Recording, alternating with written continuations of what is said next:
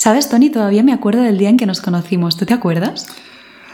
Sí, en la tetería de Barcelona del, del barrio de Gracia, ¿no? Totalmente, en interior de T. Me acuerdo que estabas ahí y estabas hablando con alguien sobre un proyecto de tu libro y al principio no sabía de qué iba, pero te escuché hablar y en tus palabras sentía que había mucha certeza y no pude evitar estar bicheando así de reojo con mi oreja hasta que después em, te fui a preguntar de qué trataba tu libro, me encantó y al cabo de unos días estaba en la presentación que hacías en la Casa del Libro de Rambla Cataluña aquí en Barcelona para escucharte. Que creo que era el día siguiente. ¿Era el día siguiente? Sí, igual los dos días. ¿no? O al poco tiempo. Sí, yo, yo, sí, era, eso sí me acuerdo. Sí, sí, sí, sí.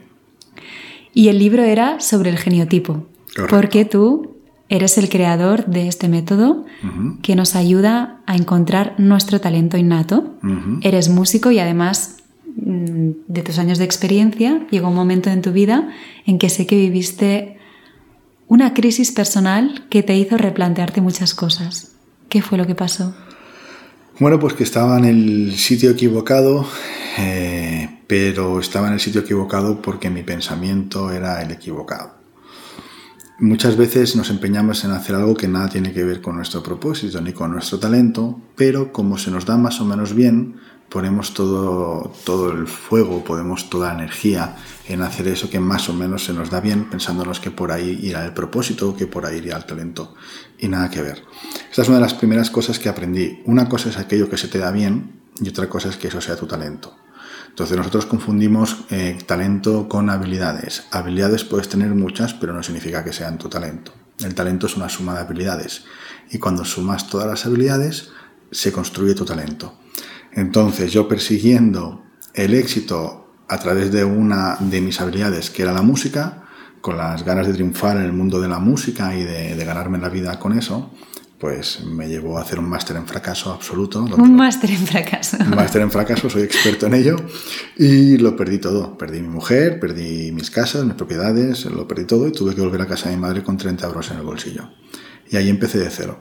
Pero en ese momento tenía dos opciones, rendirme o darme cuenta que solo tenía 30 años o 31 y que tenía toda la vida por delante. Entonces, en lugar de quejarme a la vida, empecé a hacer un, como un movimiento de introspección, meditando mucho, meditando mucho, y ahí empecé a encontrar las respuestas. O sea, me propuse encontrar las respuestas a, a por qué yo había hecho ese máster en fracaso. ¿Qué verdad incómoda tuviste que decirte a ti mismo para hacer ese cambio? No sé si se pueden decir palabrotas, pero que era un auténtico gilipollas. Eh, básicamente ese sería el resumen, es decir, sencillamente yo estaba persiguiendo un sueño desde el punto de vista egoico, pero yo ya perseguía ese sueño por un punto de vista egoico, como estoy diciendo, desde el punto de que no me podía permitir equivocarme. Yo desde los dos años toco el piano, eh, siempre me habían dicho que yo era muy bueno en la música y empiezas a construir un camino en aquello que eres bueno, entonces no puedes estar equivocado, porque si estás equivocado llevas toda una vida equivocado. Entonces por mis narices tenía que conseguir eso y me daba igual que se me pusiera por delante y me gasté el dinero que tenía que gastarme y tuve que estar en discográficas y pagando videoclips y, y creando festivales para que la gente hablara de mí en los periódicos, o sea, me daba igual, como por suerte económicamente tenía, eh, me iba bien la vida porque tenía negocios que podían sostener todo eso, pues yo, vamos, en, plan prepotente con todo. Hasta que al final cada vez la vida me iba cerrando más puertas y yo esas señales no las estaba viendo, pero la vida me iba cerrando puertas, hasta que la última puerta fue, como no te estás enterando de nada, te voy a dar una hostia, ¡pah! y tuve que empezar de cero. Entonces, como te digo, ahí tenía la oportunidad de ver que eh, lo cuán equivocado yo estaba, porque lo que estaba persiguiendo es que ya ni siquiera me motivaba, pero era por mis narices, era porque no puede ser que yo no lo consiga, he conseguido todos los negocios que quería en mi vida y este también lo voy a conseguir. Entonces, bueno, como la, vida te va poniendo señales, pero tú las vas interpretando a tu manera, desde tu lógica, y no vas viendo que por ahí no es, hasta que al final la vida te hace un favor y te dice, como no te estás enterando tú, te voy a hacer enterar yo. Entonces te da el sopapo y te pone en tu sitio. A partir de ahí, si tú eso lo interpretas como que la vida es injusta, todo deja de tener sentido. Si eso lo interpretas como que la vida te está haciendo un favor, todo tiene sentido. Y yo lo interpreté de esta segunda manera. Claro, es un proceso, ¿no? Al principio te hundes y después hmm. haces una reflexión y dices, bueno, ¿por qué estoy aquí, no? Es un proceso que puede durar el tiempo que tú quieres que dure. En mi caso duró muy poquito. Me acuerdo que mientras que todo el mundo en mi familia me decía que era un fracasado, que era un suicida social, eso me dijo mi hermano y todo ese tipo de cosas, ya el segundo día estaba la madre tranquilo. Te aseguro que nunca he estado más tranquilo en mi vida. Yo creo que cuando dejas de sostener algo que te está haciendo sufrir porque ves que no funciona como un barco que se hunde, eso es. Aunque te quedes con nada, esto te da paz. Lo acabas de decir perfectamente, porque es que ya no podía perder nada más. Si lo había perdido todo. Yo volví a casa de mi madre con 30 euros en el bolsillo, con miles de euros de deuda en la cuenta bancaria, sin mujer, sin casa, sin nada que podía perder. Entonces estaba con una paz tan absoluta de que ya está, esto se acabó, está claro, a ver por dónde va. Y a partir de ahí empecé a construirlo todo. Em, y es lo que estás diciendo tú, o sea, esa sensación de paz, esa sensación de que ya no le debes nada a nadie, que solo te debes a ti mismo. Yo nunca he tenido tanta paz. Entonces, hay mucha gente que esto se piensa que no es cierto, pero es verdad. Yo al segundo día estaba de coña. Te lo digo en serio. Estaba, eso sí, meditaba más que otra cosa, porque si no me llevaban los bancos por las deudas estaba súper tranquilo meditando y con la expectativa de que tenía una vida de cero para empezar. Descubriendo que había una mujer que estaba conmigo por mi dinero, porque mis negocios me iban bien. Descubriendo que o sea, todo lo que tenía era un constructo totalmente falso que no tenía nada que ver con la realidad. Así que, ¿cómo no podía estar en paz si por fin me había dado cuenta de que toda mi vida había sido una mentira? Entonces, de verdad, la partida de ahí te puedes agarrar a una idea del pasado, pero si tú te das cuenta que tu vida siempre va a transcurrir en el mismo instante, es decir, esta, este podcast contigo ha empezado en el presente y este podcast contigo va a acabar en el presente. Con lo cual yo puedo hacer que esa, esa frustración o ese dolor mm, mm, tarde siglos en superarse o puedo hacer que acabe cuando, ahora, que es en el presente. De hecho, mi frustración empezó en el presente y acabará siempre en el presente cuando yo lo decida. Yo decidiré cuánto tiempo quiero alargar ese presente. Entonces decidí que ese presente duraba poco. Y de ahí nació el proyecto del geniotipo. Eso es. Cuéntanos.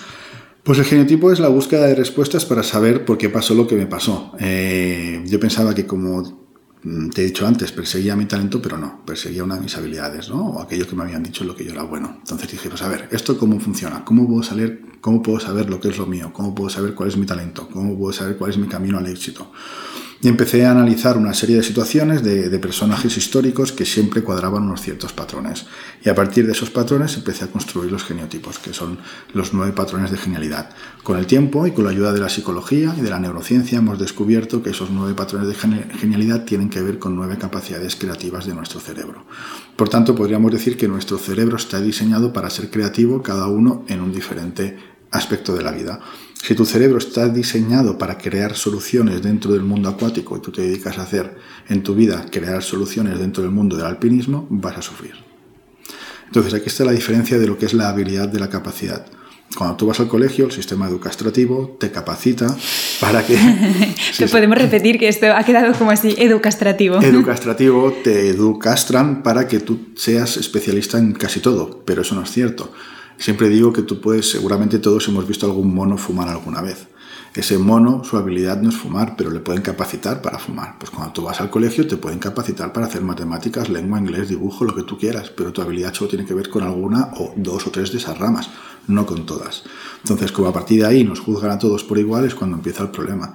Entonces, mi habilidad, mi especialidad es una, que es mi talento, y el resto de cosas son cosas que me capacitan para yo morir en la vida, pero no significa que sea cierto. El problema es que cuando empieza esa capacitación, empezamos a perder el contacto con el origen de nuestras habilidades innatas, nos perdemos y al final acabo estudiando de algo que no tiene nada que ver porque me puedo capacitar, puedo estudiar una carrera que no tenga nada que ver con mi talento innato, me capacito en esa carrera, pero no significa que eso sea lo mío. Pero bueno, claro, la puedo llegar a hacer. ¿Cómo se siente una persona que está alineado con este, alineada con este talento y una que no? Empiezo por la que no. Em, en, breve publicaremos un, libro donde vamos a explicar toda la ciencia del genotipo y uno de los referentes de, esta investigación es el psicólogo Daniel Kahneman. Él utiliza una frase y una, y una forma de decirlo científicamente que me encanta que se le llama agotamiento del ego, que es mm. literalmente cuando tu cerebro neuronalmente ya no puede sostener más hacer algo que no está alineado con tus capacidades, con tus habilidades innatas. Es decir, que tu cerebro llega un momento que no puede sostener una estructura que no es real. Y llega un momento que eso hace que tu personalidad, tu ego, reviente. ¿Cómo? Enfermedad, infartos, depresión, llámalo como quieras. Porque ya tu cerebro no puede seguir haciendo actividades de montañismo si tu cerebro está diseñado para hacer actividades acuáticas. Entonces, eso lleva a eso, lo define muy bien, un agotamiento de tu personalidad, de tu persona, de tu, de tu físico, de tus relaciones, de todo tu entorno, porque es que no, no, está, no estás preparado ni preparada para eso. Entonces tu cerebro se harta de construir realidades alternativas que no son ciertas, pero que tú haces que sean ciertas porque no te queda otra que hacer que eso sea coherente, aunque no seas feliz. Hay gente que llega a ser, eh, que es consciente de que no es feliz, pero lógicamente sigue haciendo lo mismo porque es lo que toca, porque tiene que seguir manteniéndose constructor. Y llega un momento que el cerebro ya no puede seguir construyendo lógicamente una vida alternativa, porque no puede más. Por otro lado, las personas que están en el talento, te das cuenta que todo lo que a una persona le importa para estar en este sistema le empieza a dar igual. Le empieza a dar igual a llegar a final de mes, le empieza a dar igual a, tener que tener unos gastos fijos, a tener una casa como manda, una estructura como manda, es decir, todas las estructuras empiezan a romper y lo único que te importa es ser feliz con lo que haces. Y cuando eso empieza a suceder, da la casualidad que todo el resto de cosas son una consecuencia. Es una mm. consecuencia de la abundancia, es una consecuencia de la amistad, es una consecuencia de las relaciones, pero porque tu enfoque es pura luz, porque estás alineado con esa luz. De hecho, nuestro cerebro está diseñado para vivir en el talento. Está demostrado que el talento solo, perdona, que el cerebro solo puede vivir realidades cada tres segundos. Entonces, resulta que a partir del cuarto segundo, nuestro cerebro no sabe lo que ha pasado los otros tres segundos. A no ser que utilicemos mal la memoria, pero no voy a entrar ahí. ¿Qué significa eso?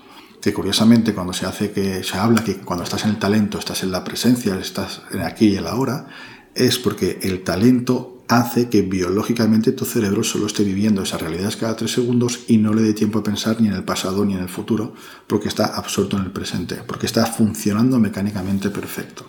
Entonces, cuando tu cerebro está funcionando mecánicamente perfecto, significa que estás en ese talento y que todo tu organismo se alinea con la conciencia.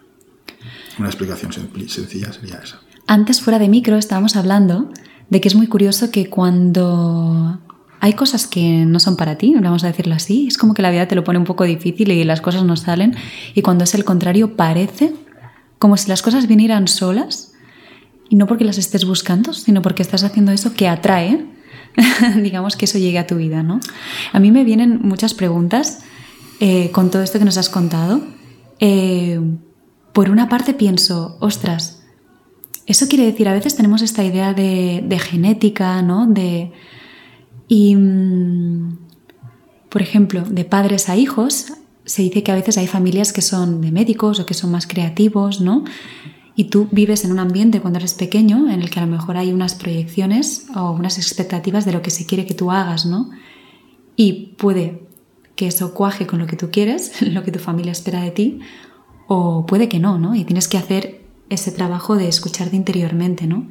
¿Tú crees que está relacionada una cosa con la otra? Em, no hemos podido demostrar desde un punto de vista científico que el talento sea hereditario. Pero lo que sí que te puedo contestar es lo contrario. Al talento no le interesa ni el entorno ni la personalidad. Por tanto, el entorno puede influir negativamente en que tú no acabes desarrollando aquello que has venido a hacer aquí. Pero no significa que por tu padre sea médico tú seas médico. Ahora puede ser la casualidad que sí, puede ser que te inculquen eso, puede ser que a ti te acabe apasionando y al final acabes haciendo porque sea eso tu vocación pero muchas veces hay personas que son médicos o abogados porque la familia lo dice y realmente ni lo sienten ni, lo ven. También pasa como una chiquilla que hice hace poco, que tenía 14 años, que quería ser abogada porque su padre era abogado y su padre era como su gran referente en la vida. Entonces yo le preguntaba, ¿tú quieres ser abogada? No, a mí no me gusta, pero yo, yo quiero ser, yo quiero que mi padre esté orgulloso de mí. Bueno, eso pasa muchas veces. Entonces, no tiene nada que ver. De hecho, eh, una de las cosas que un día hice un bote en la cama y dije, toma ya, fue cuando descubrí una publicación documentada, como siempre hace eh, la genial Nazaret Castellanos, una de las mejores neurocientíficas de este país, cuando publicó un artículo donde demostró que ya hace años se ha descubierto, y esto es muy heavy y es la clave de todo, que el cerebro segrega una sustancia o segrega unas hormonas que cuando está en el talento, es decir, viviendo esa realidad cada tres segundos, segrega algo que desactiva la propia identidad y la propia personalidad. Es decir, que no te acuerdas de quién eres a nivel egoico. Eso solo sucede cuando estás en el talento. Esto lo hicieron haciendo un experimento con varios actores, que eran capaces de desactivar su personalidad y se ponían tanto en el papel, estaban tan en su talento, que llega un momento que su cerebro, la parte supongo que mide la parte egoica, la parte de la personalidad, estaba totalmente eh, apagada, estaba en off. Entonces, tú imagínate lo que el poder de lo que estamos diciendo. que el talento desactiva tu personalidad, con lo cual al talento no le interesa tu personalidad. Por eso la personalidad no se puede medir y por eso el talento sí que se puede medir porque es algo biológico e innato.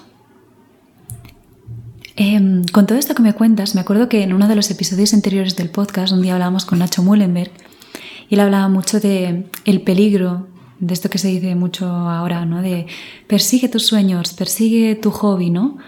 Eh, y que hay que ir con mucho cuidado con esto, porque hay que ver si tu hobby al resto de la gente le interesa como negocio, ¿no? Que a lo mejor, qué sé yo, a ti te gusta pintar cuadros de fresas y es tu gran pasión, pero a la gente no, no, hay, mercado para eso, no le interesa ese arte, lo que sea. ¿Tú crees que eso vendría más a ser aquello que tú nos contabas de yo quiero ser músico, yo quiero ser artista, pero que es otra cosa diferente a estar alineado con el talento, porque tú has dicho, cuando estás con el talento, la abundancia llega a nivel económico. Sí, sí. O sea, no tiene ningún sentido que si tú estás haciendo aquello por lo cual biológicamente estás diseñado para hacer, no te vaya bien. No conozco a nadie que en su talento que no le vaya bien por más que lo mire. Por ejemplo, tú y yo tenemos un amigo en común que sabes cuál es su talento. Su talento es el de escribir, se llama Francis Miralles. Francis Miralles. Hombre, pues muy mal no le va. Entonces, a pesar de todo lo que es Miralles, eh, que es un poquito despistadillo, como, como tú sabes, pero le va perfectamente la vida. Él es un ser mega creativo. es un ser abundante y tiene abundancia en todos los planos de su vida. Entonces, mm, es que no conocerás a nadie que, que no esté en su talento que le vaya mal, es que es imposible lo que me estabas comentando es cierto, pero si lo miramos desde un punto de vista económico como, como Nacho plantea, es decir, para mí esa frase no es cierta. Por supuesto, persigue tus sueños. Lo que tienes que cerciorarte, cerciorarte es si esos son realmente tus sueños o son inculcados. Mm. Pero por favor no dejamos de perseguir los sueños porque son los que transforman el mundo. Así que lo siento mucho, pero no estoy de acuerdo con Nacho. Otra cosa es que si tú miras ese sueño, empiezas a mirarlo desde un punto de vista económico, ya estás haciendo mal. Eso no es talento, eso es a ver con qué llego a final de mes. Por lo tanto, eso ya no es talento. Eso se llama business plan. Y el talento no es un business plan. Con lo cual, persigue tus sueños, por favor. Menos mal que Messi persigue los sueños, menos mal que Jordan persigue sus sueños, o menos mal que, mm, no sé, eh, gente que quizá no es tan conocida como Chiquito de la Calzada en su momento persigue sus sueños. Imagínate chiquito de la calzada diciendo yo haciendo Cardemor voy a llegar a ser famoso. No, seguramente eso no lo pensó. Pero él sabía que eso le gustaba hacerlo. Y luego resultó que hicieron hasta cómics con el Candemor. Entonces, lo siento, pero ni es cierto, científicamente hablando lo que dice, ni es cierto vitalmente hablando. Claro, y seguramente las personas que... Yo me he dado cuenta de esto, mira, te voy a ser muy sincera, he tenido un proyecto en el que estoy haciendo una formación en emprendeduría, ¿no? Y de repente estoy recibiendo un montón de información técnica que me va súper bien, pero me doy cuenta de que esto tiene que estar al servicio primero de, este, de esto otro, ¿no? Creo que la sensación no es voy a ganar dinero con esto, es como desde dónde lo estoy haciendo y desde dónde estoy entregando y después la visión económica del business plan me va a ayudar a darle una buena base, una buena estructura a esas raíces a ese tronco, o sea, a esas raíces le doy tronco y ramas, ¿no? Este orden que estás diciendo es el correcto. Primero siento lo que me hace feliz, primero siento lo que está acorde y en coherencia conmigo y a partir de ahí, evidentemente, vivimos en un mundo que, genera una estructura, por mm. supuesto. Eh, yo estoy en estos momentos, pues, tiendo que traducir los vídeos al inglés porque como se traducido el libro al japonés, al polaco, al, romano, pues me han pedido que traduzca los libros en inglés. Eh, evidentemente hay una estructura y tengo que contratar gente y tengo que saber cómo hacerlo, bla, bla, bla, por supuesto. Pero si he llegado hasta ahí es porque yo me estoy dejando llevar por mi talento. Entonces, la diferencia es que el orden no empieza por primero cómo gano dinero, sino el, orden es qué me hace feliz y qué me hace sentir bien. Y esto a veces suena un poquito como ilusorio, sí, muy bonito, qué me hace feliz y tal y cual. Damos por supuesto que tengo que trabajar de algo que no me haga feliz. Esto no tiene ningún sentido. Si encuentras aquello que te hace feliz y eso te hace soñar, persigue ese sueño, porque justamente lo acabas de decir también tú, el talento no es para ti, el talento para los demás. Entonces, tus capacidades biológicas hacen que tú tengas un sueño que solo tú puedes soñar. Entonces, si, tú no persigues ese sueño, el resto del mundo no podrá visualizar tu sueño, porque tú eres la encargada de materializar ese sueño. Dicho de otra manera, tú eres la materializada de bajar de la conciencia aquello que tú has venido a hacer aquí. Si tú no lo bajas, si Dalí no hubiera bajado su forma de pintura, el resto de seres humanos no lo hubiera vivido. Ahora, luego Dalí estaba forrado de pasta, por supuesto, era la consecuencia de hacer su sueño. Mm. Entonces, Eh, hay que tener muy claro que hay que perseguir los sueños, por supuesto, pero siempre que esos sueños estén en coherencia con tu esencia. Y por cierto, los sueños no son una meta, son sueños. El talento no es una meta tampoco. Eso es una gran equivocación. O sea, yo voy a escribir el libro del genotipo para comprarme una isla en la, en, en, ahí, en las, eh, al lado de Madagascar, me voy a comprar una islita con una rubia de serie y, esto, esto no es un sueño. Esto es una meta totalmente material egoica. El sueño es sencillamente, me hace feliz hacer conferencias. No hay más. Y que tiene mucho sentido. Y el otro día estaba escuchando la membresía de Alex Scott. Decía, es muy importante capacitarse y ser un buen profesional, ¿no? Pero esto creo que sale de manera muy natural cuando estás haciendo lo que te apasiona, porque vas a dedicar mucho tiempo a hacer eso, a formarte bien, a capacitarte realmente, a aprender más. Tiene lógica. Totalmente cierto. Eh, más que lógica, para mí es de sentido común. Por eso se llama sentido común. Cuando tú haces aquello que has venido a hacer aquí, es que ya la mayor parte de la información ya está dentro de ti, genéticamente hablando. Por tanto, si a eso luego le sumas a una estructura, una capacitación externa, pues es como ya blanco, o sea, es como ya ponerle el lazo al regalo, ¿no? Pero mucha de la información ya está dentro de ti cuando vienes a hacer aquello. Esto se ve muy fácil en el deporte, ¿no? Eh, Messi ya sabía jugar a fútbol, sí. Si luego encima se entrena, se esfuerza, se capacita para eso, pues ya lo flipas. Pero de forma innata, él ya tenía el jugar el fútbol dentro. Pues al igual que muchas personas, el otro día, no sé si esto me pareció espectacular. Estaba viendo Got Talent y sale un niño de 11 años, de una familia gitana, se pone a tocar el piano.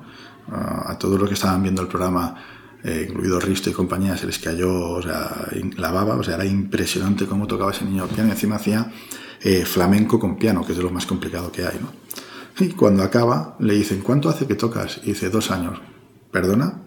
Bueno, ¿y dónde haces clases? No, es autodidacta. ¿Perdona? Entonces sale la madre y dice, no, es que me encontré un día un piano estos de juguete por la calle, lo traje a casa y el niño se puso a tocar el piano, empezó a ver documentales de YouTube y ahora aquí lo tienes. Entonces el talento está dentro, todo lo que tienes que aportar está dentro. Si luego encima te capacitas, pues mucho mejor, pero ya el 50% ya está dentro de ti. Y esto es lo que, la clave comprender. Por eso, cuando tú vas a favor de lo que llevas dentro de ti, es mucho más fácil que se te abran puertas, porque está dentro de ti.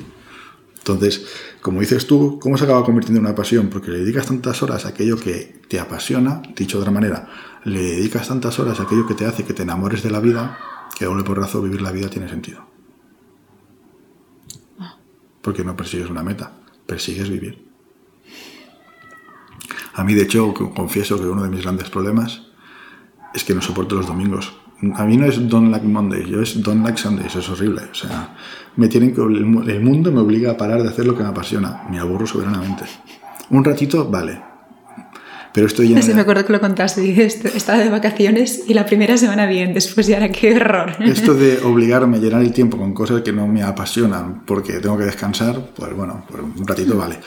Quizá la gente funciona al revés, como la gente está muchas veces en un trabajo que no soporta, intenta que lleguen las, vacaciones el fin de semana para desconectar de lo que no soporta. A mí me pasa igual. a mí me encanta, me encanta estar aquí contigo. Para mí esto, estar contigo ahora es trabajo. Joder, mm. pues ya ves tú que trabajo.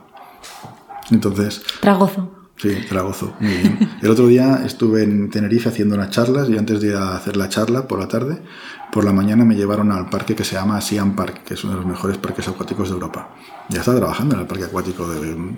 tirándome por un tobogán, estaba en de trabajo. Entonces, claro, cuando estás en ese punto, todo tiene otro sentido. No, lo, no es todo recto, no todo es lineal, sino que es más bien esférico. Todo tiene un sentido, todo tiene un principio y tiene una causa y tiene un final, pero no como tu mente lo interpreta, sino como la vida quiere que sea. Y que por más que te empeñes, intentar controlar aquello que has venido a hacer es imposible. No vas a controlar nada. Ayer ponía un, podcast, eh, no, perdón, ayer hacía un Instagram de que el libro se ha publicado en Japón, que mi herida, cuando yo lo fracasé todo, le acaba interesando a gente de Japón, para mí no tiene ningún sentido. Si yo cuando empezara a construir mi propósito de vida empezara bien, pues ahora que he fracasado, de esto voy a escribir un libro, porque seguro que esto puedo vender muchos libros y seguro que lo acabo vendiendo en Japón. No, si empiezo así no tiene, no tiene ningún sentido. Es meta y objetivo. Creo, a ver, yo creo que las cosas crecen porque estás aportando valor, porque a las personas les va muy bien aquello que están leyendo en el libro o aquello que están escuchando realmente. Estaba pensando también que ahora este proyecto además se está implementando en escuelas Mm. Y que ahora me estás contando fuera de micro que es muy curioso Mm. cómo tú has llegado eh, a un proyecto que va a ser más grande que no solo las escuelas con las que estás trabajando ahora. Cuéntanos.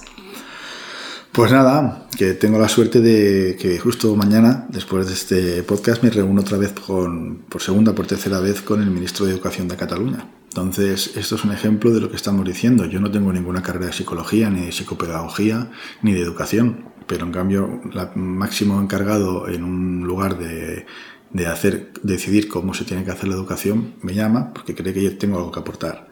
Entonces, yo humildemente estoy yendo allí y, oye, pues si tengo algo que aportar, lo aportaré, ¿no? Desde el punto de vista que estábamos hablando hace un momento, no tiene ningún sentido, porque yo no tengo estudios. Pero parece ser que la forma en la que nosotros lo estamos ofreciendo, como sale de mí, como es innato y sale de una vibración de, de, de, de energía positiva, de una vibración de amor, llámalo como quieras, la gente también lo recibe con esa misma vibración. Y esa vibración no la puedes manipular desde la mente. O sea, es lo que ves, no hay más. O sea, yo puedo ofrecer esto y gracias a esto, pues parece ser que podemos acompañar a otros adolescentes. Pues fantástico. ¿Qué tal? ¿Cómo ha ido la experiencia en las escuelas? Bien, eh, bueno, bien, bien. El problema es que estamos en un momento entre que topamos entre lo que se está, entre lo que se tiene que dejar de hacer y lo que tenemos que hacer. Entonces eso es muy complicado. Imagínate, el otro día tuvimos la sesión en un colegio, en Gabá, donde le hicimos a los chavales cuatro cosas, incluso salió un tema de una meditación, salió un, eh, unos, un chaval que se puso a llorar porque en la meditación le salió un tema de su abuelo, tal ahí, todo, o sea, todo el niño a flor de piel, y cuando suena el timbre de que se acabó la clase, venga, que toca examen de historia. Pues claro, es como que el chaval sale de ahí, estoy, estoy aquí sacando toda la mierda de mi abuelo y ahora resulta que tengo que hacer clase, eh, un examen de historia de lo que pasó en Francia en el año 1700 no sé qué, que me importa entre cero y nada, ¿no? Bueno, pues ahí estamos. Entonces es como que nosotros estamos metiéndonos con calzador a hacer algo que abre mentes y luego el sistema educativo sigue cerrando mentes. Entonces dijéramos que el sistema educativo, cuando estás dentro, te das cuenta que es como un invento eh, de los seres humanos para enseñarnos a no ser humanos. Entonces es complicado. Pero yo cuando dices esto pienso, vale, o sea, sí que tenemos que enfocarnos más en aquello que hacemos bien y que es nuestro talento, pero todo lo demás también está bien. Uh -huh. Las nociones de historia, uh -huh. ver cómo los ciclos se repiten. Uh -huh. O sea, quizás no con la misma intensidad, pero toda esa información a ti te sirve porque da mucha perspectiva y muchas herramientas que te van a ser útiles en tu vida también. Eso es cierto desde el punto de vista que lo que has expresado, siempre que sean nociones. En el momento que tú puedes repetir cursos y te pueden tachar como inútil por sacar un 4 en historia, eso ya no es cierto. Entonces no hay necesidad de tener un 10 en historia, no tienes que ser el mejor de saber lo que pasó en Francia en 1700. Además que si entramos en la clase de historia podríamos decir que al final esa visión de la historia te genera una perspectiva que ya empieza a modificar tu ego y tu, tu patrón de, de pensamientos. Porque me acordaré perfectamente siempre cuando mi sobrino con 14 años me preguntó a mí, mmm, Tete, ¿por qué en la Segunda Guerra Mundial un hombre mataba a negros? No supe qué contestarle. Pero ella tenía que empezar a formularse preguntas de por qué alguien en la historia mataba a negros y judíos. Eso en su vida no le aporta nada, excepto posicionarse. Pero tú crees que no? Yo creo que sí, porque es importante saber lo que ha pasado a nivel de la historia para que para no se repita. para ser conscientes de esa información. Eso sería cierto si lo que no pasa en la historia no se repitiera constantemente, pero solo tienes que ver las noticias que constantemente se repiten. Yo creo que las noticias y la historia está muy influenciada por la política y uh -huh. que es información sesgada, evidentemente. Pero que está bien tener esa información porque nos ayuda a tener una perspectiva y un conocimiento. Yo si, por ejemplo, no hubiera... Eh, me acuerdo cuando estaba estudiando Bellas Artes, ¿no? que tenía una profesora a la que recuerdo con mucho cariño, Asunta Basas, que nos hablaba de perspectiva feminista en historia del arte, ¿no? Y nos decía, ¿dónde está la historia de las mujeres? ¿Dónde están todas aquellas mujeres artistas y su aportación en el arte, en la política, en la uh -huh. literatura, ¿no? Y de repente dice, ¡pup! ¿no? Y me di cuenta de que evidentemente ha sido sesgado. Y tener esta información, reconocerme en modelos de, de mujeres que han representado esos papeles no como eh, objeto, sino como sujeto, a mí me ayuda a posicionarme en otro lugar, ¿no? Entonces por eso pienso que es importante tener toda esa información bien documentada. Siempre y cuando eso no genere lucha, que es lo que genera hoy en día, que es lo que te estoy comentando todo el rato. Si eso no genera lucha y no genera distorsión y no genera separación, sí. Como genera lucha, distorsión y separación, no es positivo. porque no es real. Sencillamente te estás posicionando. Hasta ahora pensaba así y ahora que conozco esto pensaba así. Perfecto. Esto aquí y esto de aquí son dos pensamientos. Pensamiento A, pensamiento B. Elige el que quieras. Sigue siendo una posición mental que no es cierta. Si quieres podemos profundizar en esto. Es que ahí yo pensar yo, porque claro, después pienso, en realidad el ejercicio viene de capacitarnos en el discernimiento. Es decir, yo tengo toda esta información, pero yo soy capaz de encontrar mi verdad con todo esto. Con lo cual observa qué más aporta, qué, qué importa esa información, qué aporta esa información, nada. Porque si al final tienes que discernir con qué te quedas tú, será tu punto personal.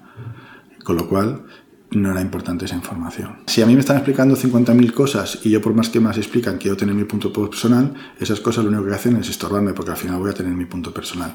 Piensa que el cerebro está diseñado para que seas lógica con lo que tú crees que, lo, que eres. Entonces, eh, si tú tienes un punto de partida, tu cerebro está diseñado para ser fiel a ese punto de partida. Por eso nos cuesta salir tanto de nuestros pensamientos. Y esa es la clave de todo. Entonces, si a mí la historia u otros estudios me meten un punto de partida que yo me lo creo, a partir de ahí construyo todo un posicionamiento que no es cierto, pero es lógico para mí. Para que se entienda esto, para un nazi es más lógico matar negros que no matarlos. Matar negros no es cierto, pero para esa persona es lógico. ¿Por qué? Porque en algún momento de la vida tuvo que posicionarse en base a toda la información que tenía.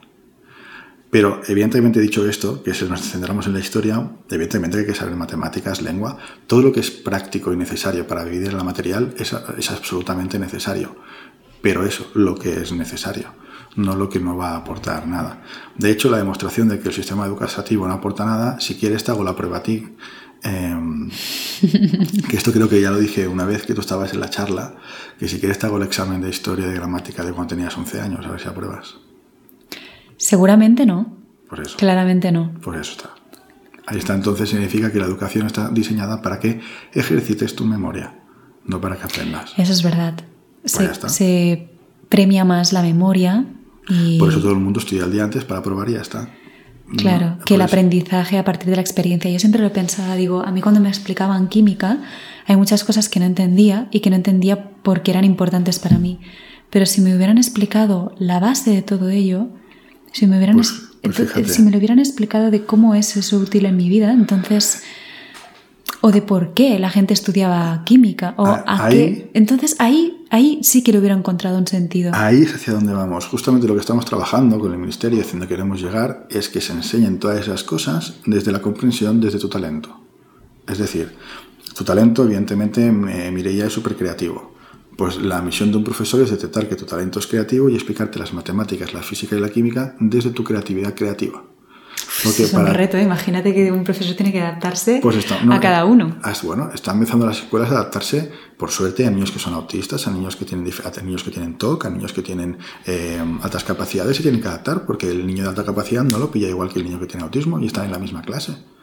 Con lo cual, el paso final es como decía Einstein, que si juzgas a un pez por para un árbol parecerá un inútil, pues si yo tengo una capacidad creativa en forma de pez, enséñame a entender las cosas desde mi punto de vista de pez. No me lo hagas entender como si fuera mejor físico, porque mi capacidad... O sea, eh, en Pentágono es el que entendería perfectamente la física, que son las capacidades creativas disociativas. Si mi cerebro no tiene capacidades disociativas y me intentas hacer algo para que lo entienda como una persona que tiene la capacidad disociativa, no lo voy a entender porque mi capacidad es creativa artística. Entonces, hazme entender las matemáticas desde ese punto de vista. Hacia aquí es hacia donde mm. vamos. Esto es lo que aporta el talento, entender cómo mi cerebro procesa la información. Y la forma en la que mi cerebro procesa la información es a través de la creatividad innata propia de cada uno. Y eso es biológico. Dicho de otra manera, mm, eh, que si, si, no haces dos metros tu cuerpo no vas a poder jugar a básquet profesionalmente. Pues si mi cerebro no está diseñado para tener capacidades conceptuales y disociativas, que no va a entender las matemáticas como otro que sí que las tiene. Es que es tan evidente. Claro, y algo que me planteo aquí también es que desde este punto de vista habría que hacer muchos cambios en cuanto a logística, logística, por ejemplo. Yo tengo familiares que trabajan como educadores, como profesores. Mis grandes respetos porque hacen eh, una labor inmensa y trabajan muchísimo. Total. Y pienso, para ellos es difícil a veces gestionar una sola clase, ¿sabes? Entonces, cuando tú planteas esto, que a mí me parece maravilloso, digo, es que en realidad entonces lo que pasaría es que tendrían que contratar a muchísimos más profesores para poder acompañar todo esto. O sea, tiene que, hacer, tiene que ser un cambio muy grande. ¿Quieres que te diga un dato demoledor? Venga. como te he dicho la semana pasada estuve en Tenerife, bueno, la otra ya no me acuerdo. Y una de las cosas que hice, que de las cosas que más ilusión me ha hecho hasta ahora, fue hacer una charla en una cárcel para menores, en un centro para menores. La verdad es que fue bastante impactante, me gustó bastante. El fotógrafo que venía conmigo grabándolo todo salió de ahí y empezó a llorar como un loco, porque es, ver ahí nada más entrar niñas de 14, 15 años entre barrotes es como, wow, si son seres humanos como yo, ¿no? Pero bueno, dicho esto, el dato demoledor es, eh, habían 80 menores internados, o sea, 80 menores presos. ¿Sabes cuántos funcionarios y personas trabajan para 80 personas en un centro de menores? De una cantidad. No vas a acertar ni de coña. Yo creo que más que profesores por alumno en las aulas. Vas bien. ¿Cuánto dirías? Yo diría que quizás unos 20, 30. Para 80 menores, ojo, 600 personas trabajan en un centro de menores. 600 personas contratadas, 600 funcionarios, entre profesores, seguridad, eh, todos los que están ahí trabajando, logística, limpieza, comida, 600 personas para 80 internos. Y en un colegio hay por 30 alumnos un profesor. Enjoy. Entonces, este dato, que, como tú me estabas diciendo, es demoledor, porque es que lo que hay que cambiar es la forma en la que acompañamos en las clases. El otro día hablaba con Sergi Torras, que es una de las personas que nos acompaña a veces a hacer clases, y que la educación maravillosa y soñada, y que ahora mismo es utópica, tiene que ser casi individual, porque es que cada ser humano interpreta la vida de forma diferente, con lo cual no me la puedo enseñar a interpretar igual. Por eso, cuando me enseñan historia, hay que ir con mucho cuidado porque yo puedo entender la historia de una manera, tú de otra y tú de otra, y resulta que el relato es el mismo. Pero ¿por qué nos discutimos políticamente hablando? Porque el mismo relato histórico cada uno lo ve con su prisma, y ahí está el error. A eso me estaba refiriendo antes.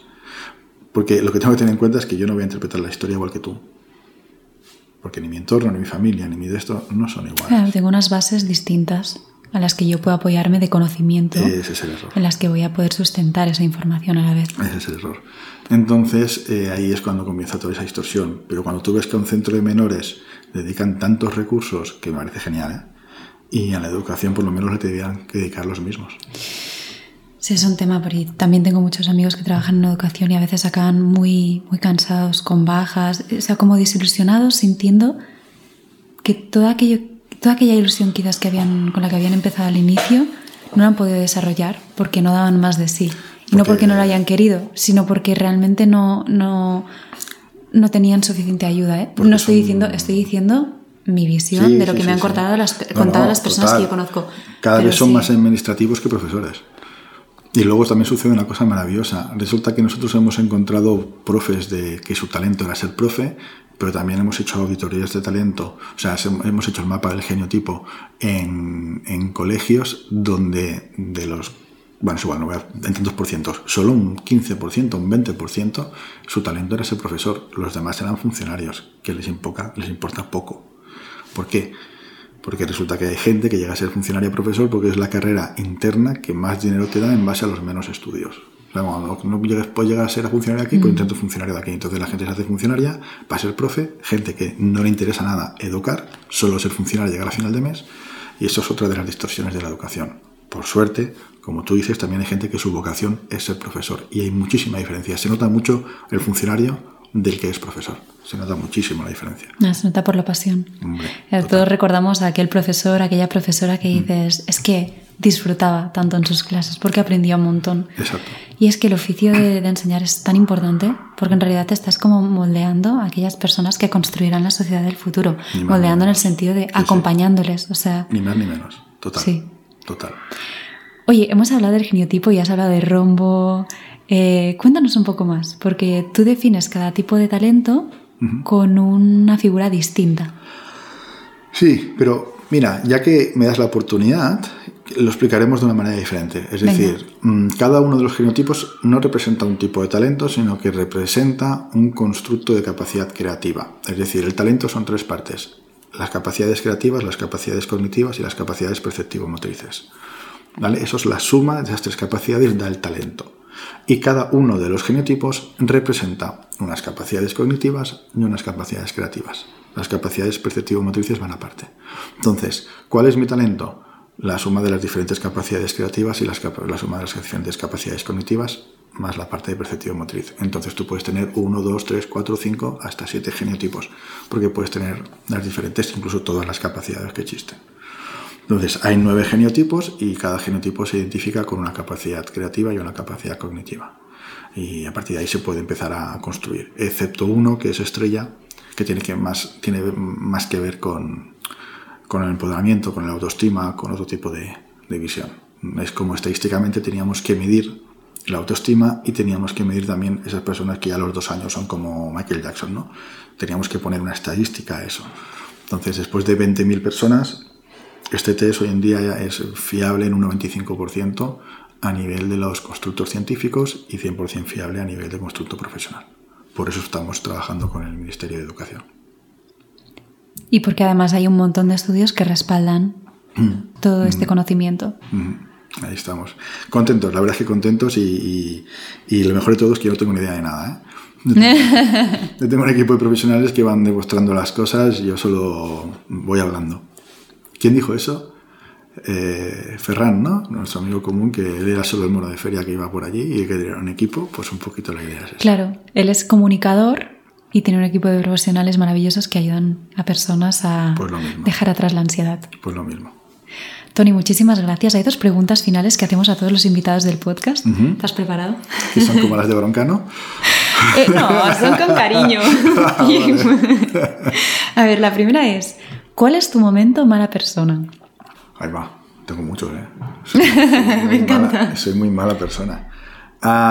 mira, lo que, lo que peor llevo y encima me hace sentir fatal, pero que me siento fatal, ¿eh? me siento el peor padre del mundo, mm. cuando tengo que estar con mi hija y aparece algo de, de lo que me apasiona, que lo tengo que solucionar de forma inmediata y tengo que saber gestionar cómo dejo a mi hija en el sofá viendo la tele para yo irme al ordenador y contestar.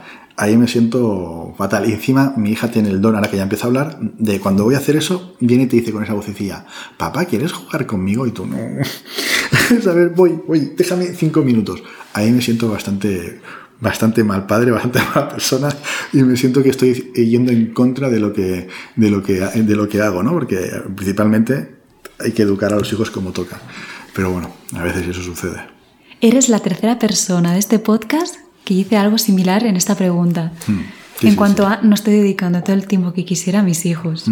Son nuestro talento de Aquiles, ¿no? Yo en cuanto a, dedicarle, sí, ¿eh? estoy todas las tardes con ella. Pero hay veces que el deber me llama y claro, ¿Qué deber es más importante? Y ahí también te planteas que quizá la sociedad en la que está construida es muy difícil, eh, compaginarlo, ¿no? Pero mm. es verdad que también hay veces hay cosas que son inevitables, pero hay veces que sí que son evitables, pero que te dejas llevar por... Te voy a contestar el mail.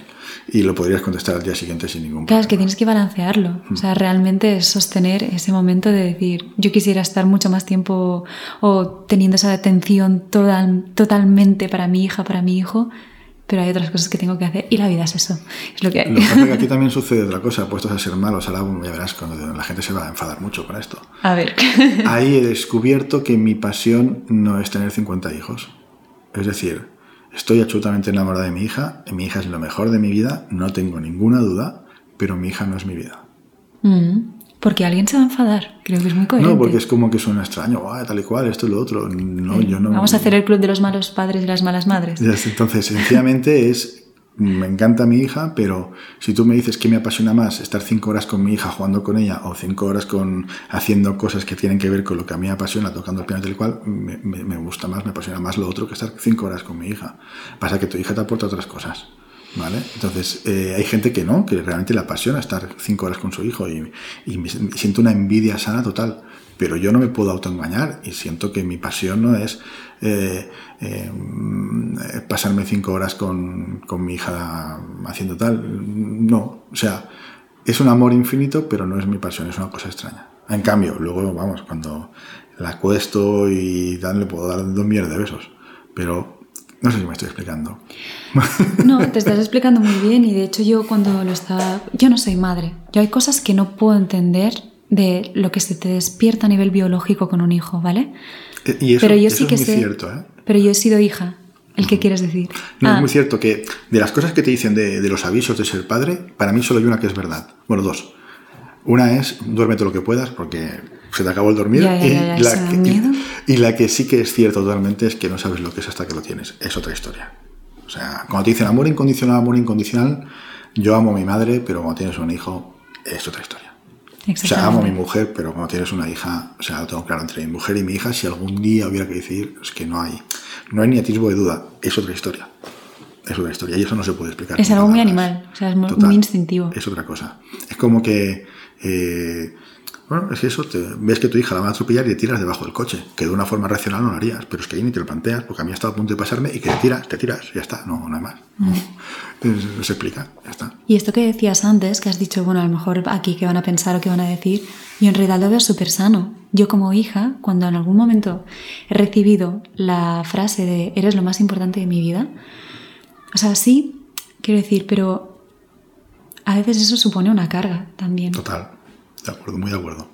Y creo que está bien ser muy consciente de lo, más importante de tu vida eres tú. Total. Es decir, sí, y eso. Eh, el último libro que publicaré el día que antes de morirme, eh, quiero hacer un libro de todo lo que ha sido mi experiencia con mi hija. Como decía antes, yo todo lo que comparto es experiencia propia. Yo no tengo ni idea, con lo cual es mi experiencia y yo la pongo en conocimiento por si alguien le puede aportar algo, nada más. Ni tengo la verdad absoluta de nada, ni, ni tengo ni idea de nada. Y más cuando te vas descubriendo, cuando estás en tu pasión, una de las cosas que te vas dando cuenta es que no tienes ni idea de nada, que todo lo que pensabas no es cierto. Y en mi último libro quiero eh, que sea como un libro contando mi experiencia con mi hija y de todo lo que te vas dando cuenta, de todos los cambios que supone, de, bueno, de replanteártelo todo, ¿no? Y es eso. Es decir, yo una cosa que he tenido muy clara es que eh, mi hija, la, por lo menos mi forma en la que tengo de educarla, es que nunca me va a deber, me va a deber nada. O sea, eso es lo que tengo muy claro. La sensación a veces de que los padres le debemos, a, los hijos le debemos a los padres. Yo tengo muy claro que ella no me va a tener que nunca deber nada y que su vida es su vida y mi vida es mi vida. O sea, mm, como te he dicho antes, es lo mejor de mi vida, pero ella no es mi vida, ni yo tengo que ser su vida. Entonces, intentar conseguir eso. No sé si lo conseguiremos. La última pregunta, Tony, es, si tuvieras que tener una conversación incómoda con una persona, alguien que conoces o un personaje ficticio, ¿quién sería y qué le dirías? Una conversación incómoda. Ay, no sé, tengo muy claro que todo lo que tenga que ver con, por ejemplo, con un Donald Trump o con alguien así, todo eso sería súper incómodo. Porque desde la visión que tengo ahora del mundo, no podría entender su visión. Básicamente porque como más o menos sé la forma en la que su cerebro procesaría la información, no, no tiene sentido. Entonces, para mí no tiene. No, sería incapaz de poder comprender nada de lo que me dice porque serían constructos basados en una lógica que no existe. Eso me costaría un montón, pero con él o con cualquier político. ¿eh? De hecho, fue muy divertido que el primer día que conocí al ministro de Cataluña, yo iba con la foto en el, del Google para ver si era el ministro de Educación. Perdona, el ministro de Educación iba con la foto en el móvil para saber si era él, porque tal. Y cuando me sienta me dice, ¿qué no sabías quién era? Y digo, no. Y dice, hostia, cada vez que quedo con alguno de vosotros no sabéis quién soy. Digo, no, es que a mí la política me interesa entre cero y nada, ¿no? Entonces el tema de la política es algo que me causa, me causa mucha incomodidad, incomodidad porque me genera mucho dolor. Eh, sobre todo ver cómo las personas caen en la trampa. Me genera muchísimo dolor. Pues muchas gracias, Tony. Ha sido un placer esta conversación. Hemos tocado un montón de cosas. Y nada más, espero que las personas que estén escuchando también les haya sido útil, tenemos que decir que no hemos dicho. Hemos hablado un montón de cosas de otros episodios y después estoy pensando, este episodio creo que es de los primeros. Lo estamos reemplazando porque el primero que grabamos lo hicimos en la tete. y, y, sí, lo hicimos en la tete y había un montón de ruidos, se escuchaba fatal. Dijimos, vamos a hacerlo bien. Pues claro que sí. Va a quedar en contexto, pero lo voy a explicar. Muy bien, pues ya que me has dado la oportunidad, encantado me hace, me hace mucha ilusión. Igualmente. Y hasta aquí el episodio de hoy de Verdades Incómodas, un espacio donde sabemos que para tener relaciones sanas necesitamos tener conversaciones incómodas y hacer preguntas incómodas también. Y nada más, esperamos que os haya sido nutritivo, os mando un abrazo y nos vemos en el próximo.